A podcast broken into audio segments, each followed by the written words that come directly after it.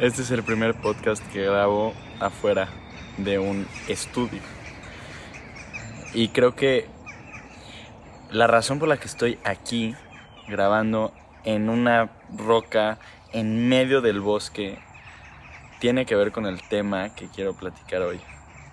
Desde que empezó este proyecto, siempre he buscado hacerlo perfecto.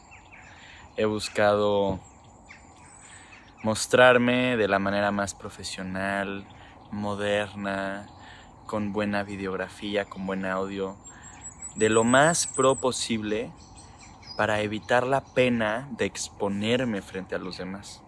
Entonces, si yo estoy haciendo esto, pero lo estoy haciendo con calidad, entonces se me respeta más que si solo lo estuviera haciendo en la esquina de mi cuarto, ¿no? Yo creo que eso es una armadura, es un caparazón que yo mismo me pongo, pero en realidad lo que estoy encubriendo pues es un miedo, es un miedo a el rechazo, a la pena, ¿no? A la humillación pública de grabarte diciendo lo que sientes. Imagínate, la mayoría de la gente ni siquiera es capaz de decirse lo que siente a sí mismos. Decírselo a una cámara que la escuchan miles de personas, creo que es aún más difícil, ¿no? Pero cuando observas este caparazón y te das cuenta que solamente estás encubriendo un miedo, un miedo a ser quien eres realmente, a ser auténtico, entonces es muy fácil poder quitártelo, porque ya sabes que está ahí. En mi caso fue eso, estos últimos días pues he tenido un poco como esta esta crisis de decir, ok, empecé este proyecto hace unos meses desde una desde unas ganas genuinas de querer ayudar a otras personas, de querer ayudarme a mí en el proceso, de querer practicar mi dicción, mi, mi oratoria, de poder impactar a la gente a través de esta tecnología digital y con todo lo que sé de marketing, entonces le voy, le muevo en redes sociales, subo lo que tengo que subir a la hora que lo tengo que subir, con tales cosas, con tales hashtags, y al final se viraliza y tienes un crecimiento orgánico que te lleva a donde estoy yo hoy en unos cuantos meses. Me escuchan muchas personas, me ven más personas todavía. ¿Y ahora qué? ¿Qué más sigue? ok, ya lo logré, ya llegué a la métrica que quería. Y claro que me gustaría seguir creciendo, pero eso era el punto. Hacerlo todo perfecto, llegar a la métrica y ya. No, no. Mi objetivo con esto es llevarme a mi mayor potencial posible. De ahí el pinche nombre. Y eso incluye atreverme a ser vulnerable.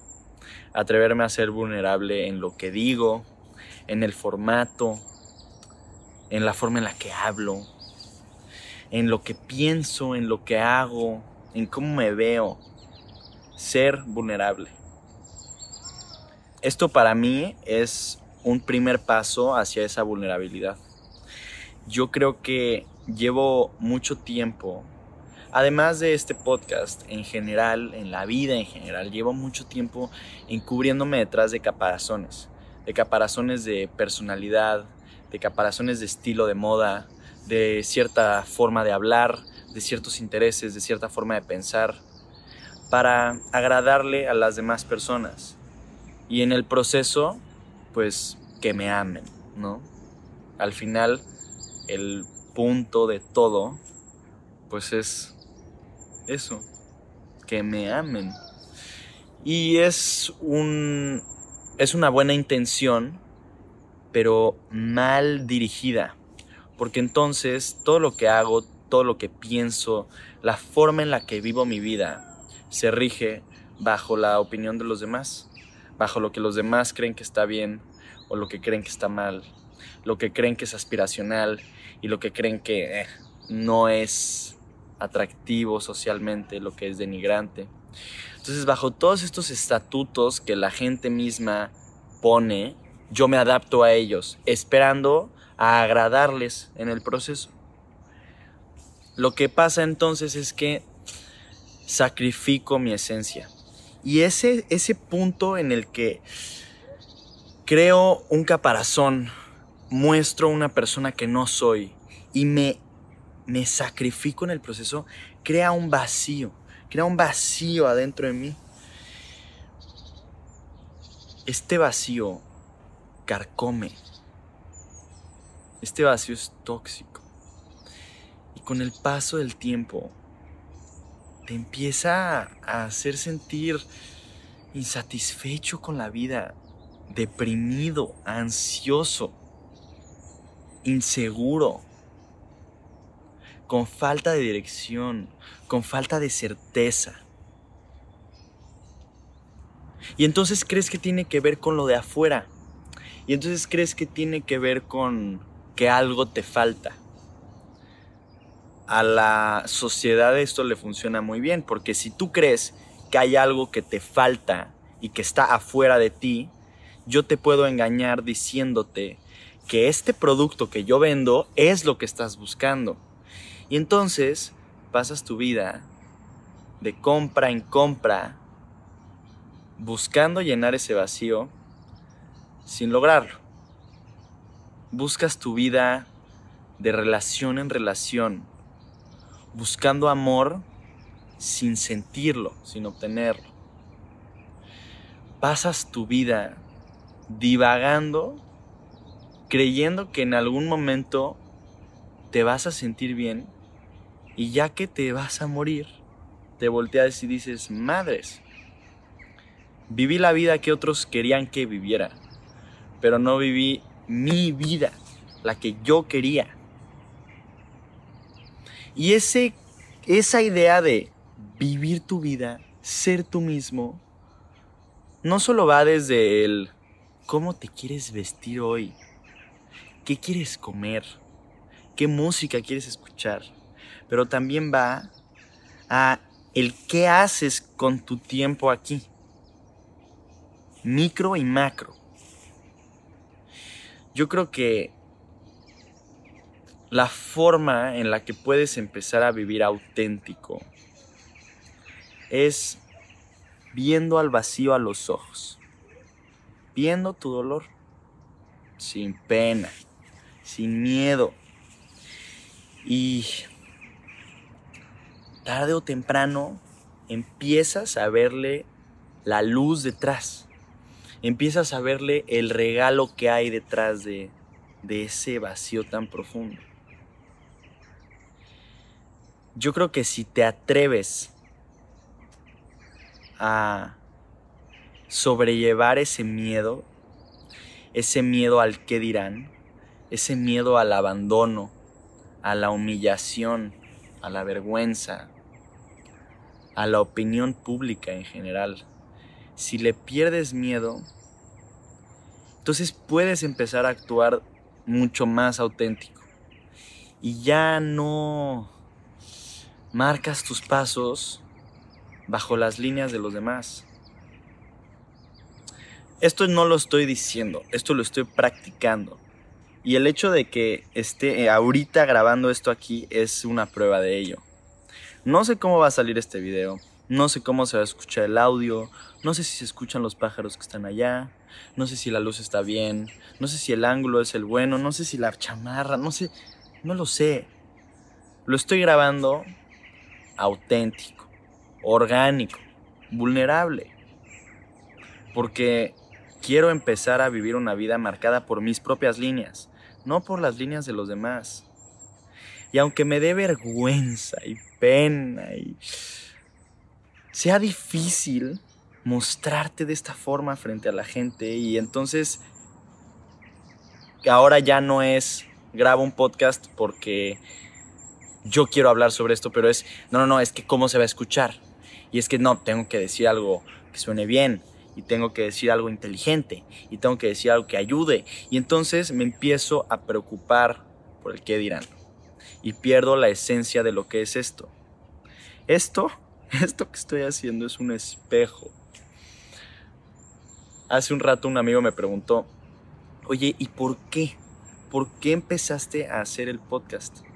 Y yo lo que le dije fue, estaba harto de no tener las conversaciones que necesitaba tener con otras personas. Así que decidí empezarlas a tener conmigo mismo y a grabarlas en el proceso. Y ese es mi podcast. Es grabar eso que necesito escuchar. Normalmente alguien que habla sobre este tipo de cosas habla desde la posición de yo lo sé todo, yo ya lo hice, yo ya estoy ahí y te digo cómo llegar. No, yo no. Yo hablo desde el proceso. Estoy tratando de entenderle, de ver cómo le hago. Y es difícil. Es difícil. Pero creo que el compromiso que conlleva documentar esto, a pesar de que lo escuchen dos mil, veinte mil, cien mil millones de personas o una, me da igual. Creo que el simple hecho de eso, dejarlo documentado y, y tener un material que después en algunos años lo pueda compartir con mis hijos y decirles, mira, mira dónde estaba y ahora lo distinto que pienso. Eso es lo interesante.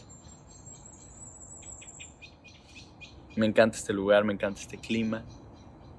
Me siento mucho mejor que grabando en un espacio cerrado. Me quito el caparazón, ya. Mientras más grande la armadura, más débil la persona. Todos usamos estas máscaras, estos caparazones, estas armaduras para protegernos de la opinión de los demás. Creo que hace mucho tiempo la esclavitud era física. Habían ciertas comunidades alrededor del mundo que pues se utilizaban las personas que la constituían como esclavos, los llevaban a otros países para trabajar. Eran condiciones terribles. Y con el paso del tiempo fue cambiando, se prohíbe la esclavitud, aunque hoy en día pues sigue existiendo mucha esclavitud alrededor del mundo o un trabajo tan mal pagado que se podría considerar como una esclavitud. Pero mi punto aquí es que hoy creo que vivimos en una esclavitud interna creo que hoy estamos sometidos internamente bajo nuestras propias percepciones de cómo tenemos que vernos frente al mundo. Y entonces si yo creo que tengo que actuar como los demás actúan, para estar bien, para verme bien, para pertenecer, entonces soy esclavo de esas opiniones. Si yo trato de agradarte, actuando como creo que te voy a agradar, soy esclavo de la percepción que tienes sobre mí mismo. Liberarte de esas cadenas significa liberarte de el creer que tienes que ser algo más. Si pudiera resumir lo que estoy diciendo sería en tener los pantalones, tener la valentía de ser tú mismo y más de ser tú mismo, de no caerle bien a la gente. Creo que el hecho de que hagas cosas que a la gente no le gusta significa que estás siguiendo tu propio camino. Y es raro, pero es cierto. Si hay alguien a quien no le gusta esto, significa que algo hice bien. No me gusta que piensen mal de mí.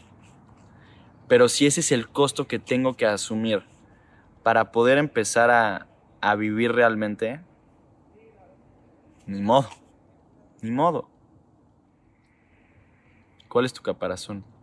¿Cuáles son tus armaduras? ¿Cómo te proteges de la opinión de los demás?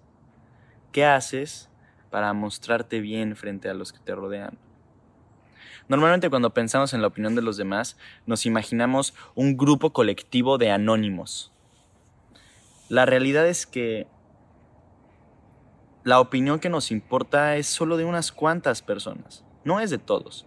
Hay unas cuantas personas que son ellas las que su opinión nos afecta muchísimo y las puedes contar con la palma de una mano. ¿Quiénes son en tu caso? ¿Quiénes son esas personas que tanto estás tratando de agradar y de impresionar a través de la persona que crees que eres? A través de este personaje que creaste y que todos los días estás alimentando. Ya, ya acabó la película. Deja el personaje. Empieza a, ser tú.